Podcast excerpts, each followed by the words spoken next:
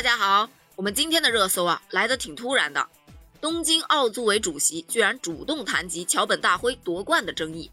事情呢是这样子的，东京奥运会闭幕之后啊，中央电视台节目主持人白岩松专门采访了东京奥组委的主席桥本圣子。桥本圣子在采访中谈到了桥本大辉夺冠的争议一幕，并给予了中国代表团极高的评价。同时呢，也谈到了对即将开始的残奥会和半年后的北京冬奥会的展望。白岩松当时问道：“这次奥运会举办期间，中国运动员或者代表团给您留下了怎样的印象？”桥本圣子答道：“我觉得中国队太强大了。虽然中国代表团没有获得奖牌榜第一名，但每一次奥运会，中国代表团都在奖牌榜名列前茅。强大之处正在于持久力，这一点正是日本代表团必须要学习的。”这次我亲眼见到了中国运动员们的实力，还有很多令我非常感动的瞬间。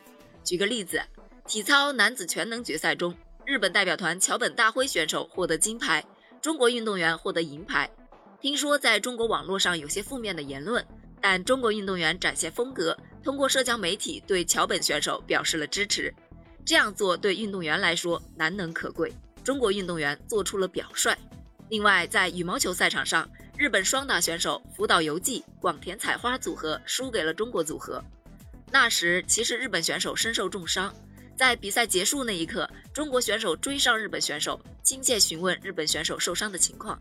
尽管获胜，但对于失败一方也展示出了精神层面的温暖举动。看到这一幕，我非常感动。其实，我觉得这些都是体育本身的魅力，也是一种修养。嗯，这句话我还挺爱听的，表示赞同。接下来，白岩松又接着问道：“包括中国的残奥选手在内的各国残奥选手就要出发东京了，您对他们有什么想说的欢迎词吗？”桥本圣子答道：“至今为止，在历届残奥会中，中国选手一直令人耳目一新。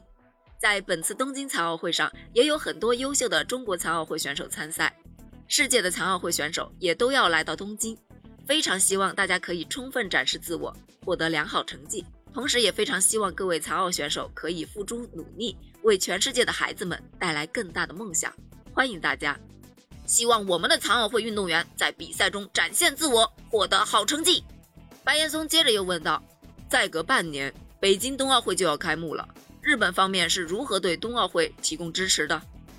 桥本顺子又答：“举办奥运会做好防疫非常重要，我们希望全球疫情得以改善，并将在各方面支持北京冬奥会。”从全世界角度来看，届时新冠疫情是否会进一步改善，半年之后才能清晰。我们期待北京可以办好这一届的冬奥会，这一点你就放心吧。我们中国的防疫措施和国民的防疫意识，那可都是杠杠的。对于北京冬奥会啊，我们是信心满满，敬请期待吧。关于这件事儿，你有什么看法呢？欢迎评论区探讨哦。我们下期再见。